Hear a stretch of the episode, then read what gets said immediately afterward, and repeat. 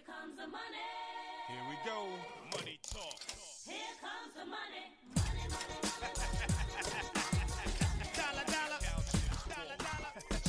E seja muito bem-vindo. Este é mais um episódio do podcast do portal Finanças Inteligentes. Este podcast também é feito em parceria com o grupo de líderes empresariais aqui do estado de Santa Catarina. Hoje é sexta-feira, dia 17 de setembro de 2021. Eu sou Victor Silvestre, assessor de investimentos, e vim aqui lhe trazer o resumo do mercado. Nesta semana, o nosso índice Bovespa engatou mais uma queda de 2,5%, sendo cotado aos 111.439 pontos. Já o IFIX, o índice dos fundos imobiliários, fechou no 0 a 0 aos 2.729 pontos. Lá na bolsa americana, o índice S&P 500 fechou em 0,5% de queda aos 4.432 pontos. O dólar comercial fechou numa pequena alta de 0,3% aos R$ 5,28. What am I supposed to do? Roll it through. A maior alta da semana fica por conta das ações da Melius. Com 16% de alta, os papéis fecharam aos R$ 7,11. A maior baixa da semana fica por conta das ações do Grupo Suzano. Com 13,2% de queda, os papéis fecharam aos R$ 52,61. Nas notícias do cenário interno, o Grupo XP revisou a projeção do PIB de 2022 de 1,7% para 1,3%. Também elevou a projeção do dólar para R$ 5,10, mesmo em cenário sem ruptura fiscal e nem racionamento.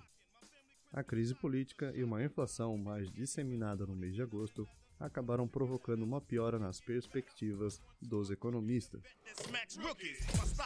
Mais de 36% da população já está totalmente vacinada contra a Covid-19. 65% já tomou a primeira dose aqui no Brasil. E o Ministério da Economia elevou a sua previsão para o IPCA de 2021 de 5,9% para 7,9%.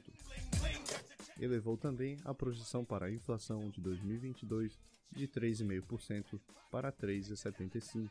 Damn soul stop. E a balança comercial atingiu um novo valor recorde na série histórica de 7,6 bilhões de dólares, o que levou a um saldo de 52 bi acumulados nos oito primeiros meses do ano.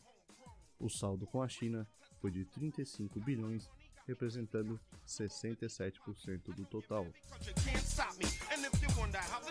No cenário internacional, a produção industrial chinesa cresceu abaixo da expectativa em 5,3% em agosto, frente à perspectiva de alta de 5,8%. E os pedidos de auxílio-desemprego nos Estados Unidos atingiram 332 mil na semana encerrada em 11 de setembro. O resultado veio acima da previsão dos analistas consultados pela Refinitiv, que esperavam 330 mil pedidos. Também nos Estados Unidos, as vendas no varejo tiveram uma alta de 0,7% em agosto. O resultado veio bem acima do esperado pelos analistas, que projetavam uma queda de 0,8%.